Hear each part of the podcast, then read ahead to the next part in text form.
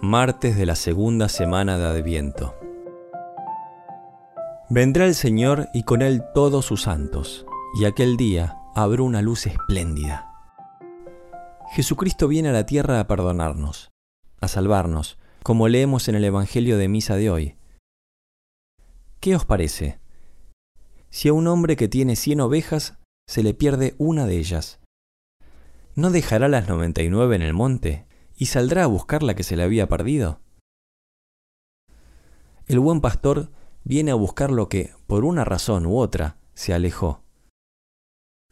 Retoma una vez más para llenarnos de su vida, para afianzarnos en nuestra llamada a la santidad. Deseamos escuchar nuevamente aquella voz que la primera lectura describe como un pastor que apacienta el rebaño, reúne con su brazo los corderos y los lleva sobre el pecho cuida él mismo a las ovejas que crían. El Señor está empeñado en que experimentemos la alegría de la santidad e insiste en nuestra búsqueda.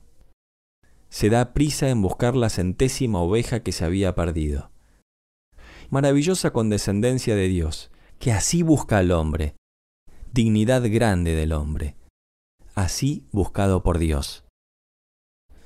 Nosotros, también de prisa, salimos a su encuentro dispuestos a renovar nuestro amor. Ha llegado para nosotros un día de salvación, de eternidad. Una vez más se oyen esos silbidos del pastor divino, esas palabras cariñosas. Vocavi te nomine tuo. Te he llamado por tu nombre. Como nuestra madre, Él nos invita por el nombre. Más, por el apelativo cariñoso familiar. Allá, en la intimidad del alma, llama. Y hay que contestar. Eche ego. Quia vocasti me. Aquí estoy, porque me has llamado. Decidido a que esta vez no pase el tiempo como el agua sobre los cantos rodados, sin dejar rastro.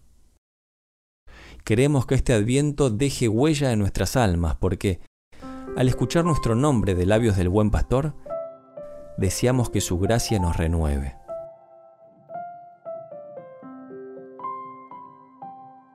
En el desierto preparad el camino del Señor. En la estepa haced una calzada recta para nuestro Dios. Todo valle será rellenado, y todo monte y colina allanados. Lo torcido será recto y lo escarpado llano. Las palabras del profeta Isaías que leemos en la primera lectura de la misa nos invitan a disponernos lo mejor posible para acoger la gracia que el Señor quiere concedernos con su venida. Nos damos cuenta de que deberíamos mejorar en tantas cosas, en nuestro deseo por alcanzar una vida contemplativa, en el espíritu del sacrificio, en el modo de trabajar, en la preocupación por las almas, en el apostolado, y no de una manera genérica, sino en puntos concretos.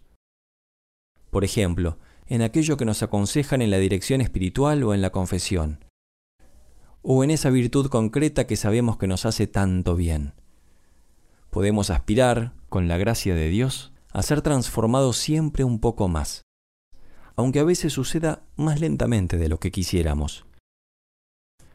Nunca me han gustado, escribía San José María, esas biografías de santos en las que, con ingenuidad, pero también con falta de doctrina, nos presentaban las hazañas de esos hombres como si estuvieran confirmados en gracia desde el seno materno.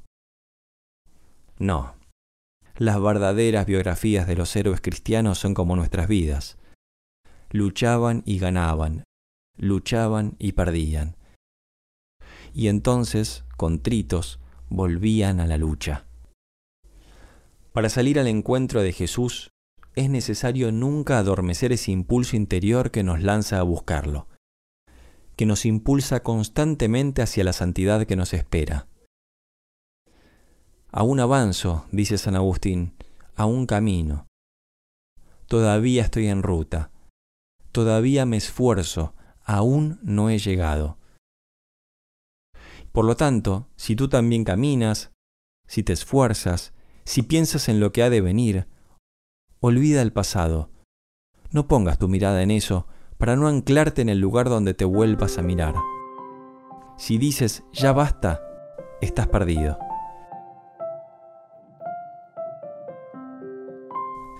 Tras haber relatado la parábola del pastor que va en busca de la oveja que se le había perdido, Jesús concluye, No es voluntad de vuestro Padre que está en los cielos que se pierda ni uno solo de estos pequeños. El Señor nunca nos abandona. Esa es nuestra esperanza. Siempre habrá tropiezos, pero esa misma debilidad, cuando se reconoce como tal, atrae la fortaleza de Dios. Él, que es el Señor de los ejércitos, dirige la lucha. Y un jefe en el campo de batalla estima más al soldado que, después de haber huido, vuelve y ataca con ardor al enemigo que el que nunca volvió la espada, pero tampoco llevó nunca a cabo una acción valerosa. No se santifica el que nunca cae. Un alma no existe, sino el que se levanta con agilidad. La vida cristiana es la vida de combate espiritual. Se trata de una lucha llena de paz, de deportividad, de alegría, porque tiene como fundamento principal la confianza en Dios. Comprende Jesús nuestra debilidad y nos atrae hacia sí como a través de un plano inclinado, deseando que sepamos insistir en el esfuerzo de subir un poco día a día. Nos busca, como buscó a los discípulos de Maús, saliéndoles al encuentro, como buscó a Tomás y le enseñó, e hizo que las tocara con sus dedos, las llagas abiertas en las manos y en el costado. Jesucristo siempre está esperando a que volvamos a Él, precisamente porque conoce nuestra debilidad.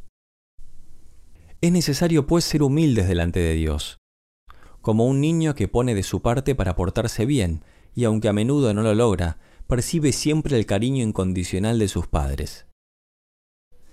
El Señor se complace cuando nos ve recurrir a Él para pedirle ayuda, y, cuando sea necesario, su perdón. Ahí está, en buena parte, el secreto de la santidad contamos también con el apoyo de nuestra Madre Santísima. Ella siempre nos ayuda a recomenzar, a dejarnos encontrar de nuevo por el buen pastor. Acudir por María, tu Madre, al amor misericordioso de Jesús. Un miserere y arriba ese corazón. A comenzar de nuevo.